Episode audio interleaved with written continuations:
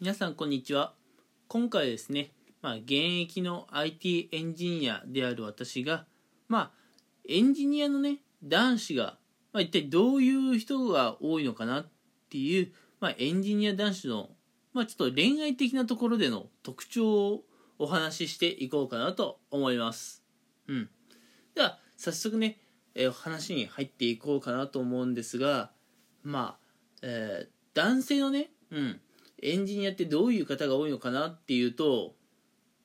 まあ正直言うとまああまり恋愛に積極的な方っていうのは見かけたことがないかなという印象ですね。うん。まあもちろんあの皆無ってことはないですよ。うん。恋愛に興味のある方っていらっしゃったりするんですが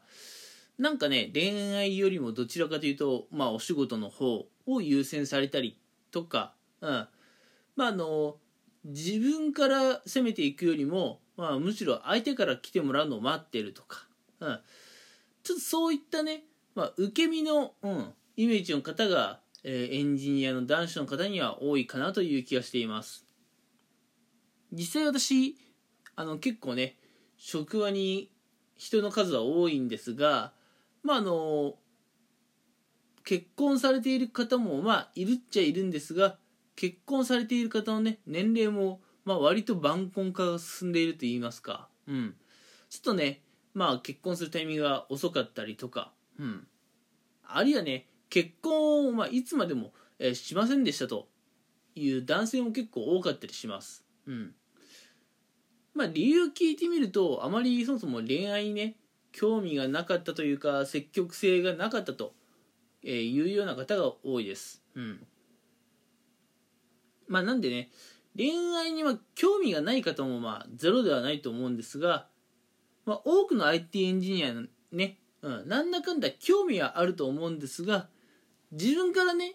積極的にアプローチしようとは思わない。うん。そこまで興味があるわけではないかなという方が、えーエンジニア男子には、まあやや多いようなえーイメージがあります。うん。まあなんでね、まあ IT エンジニアの方が、えーまあ女性にね、アプローチしたいのであれば、もう少しね、まあ私が人のことを言える立場じゃありませんが、まあ勇気を持ってアプローチをしていくことが、まあ必要なのかなと。うん。多分ね、世間一般の男子よりもちょっとこう積極性に欠けているところがあるかなと思うので自らアプローチしていったらいいかなと思いますしもし逆にね、えー女性の方から男性の方にねえアプローチをしてみたいということであればまあアプローチをしてみたいというかねまあ接点を持つ距離を縮めるにはどうすればいいかっていうところで言うと、まあ、むしろねこうアプローチしていってあげた方が、うんまあ、男性とのね距離を縮めるのは、まあ、手っ取り早いかなという印象があります。うん。まあ、エンジニア男性相手だとね、うん。まあ、あの、待つよりもこっちから攻めた方が早いのかなという気はしています。うん。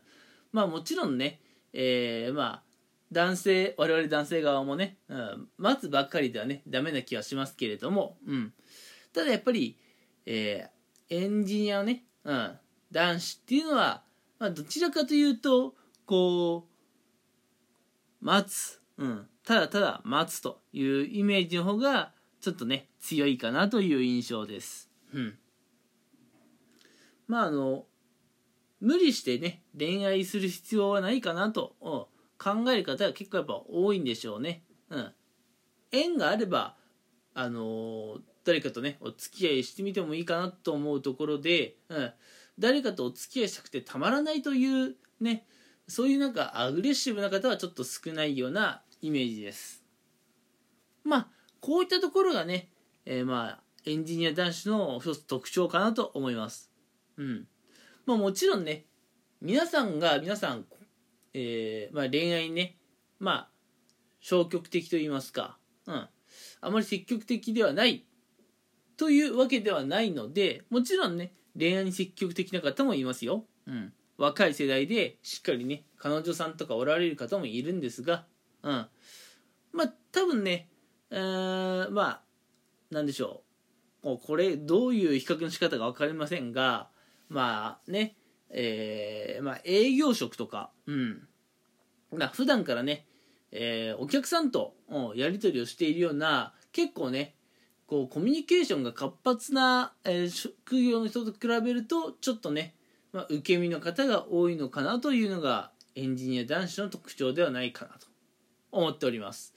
はい、なのでね、えー、まあ今回のこのラジオ配信がなんかね役に立てばいいかなとは思うんですが、うん、エンジニア男子の特徴としては、うん、あまりねこう恋愛に、えー、ガツガツいかないと、うん、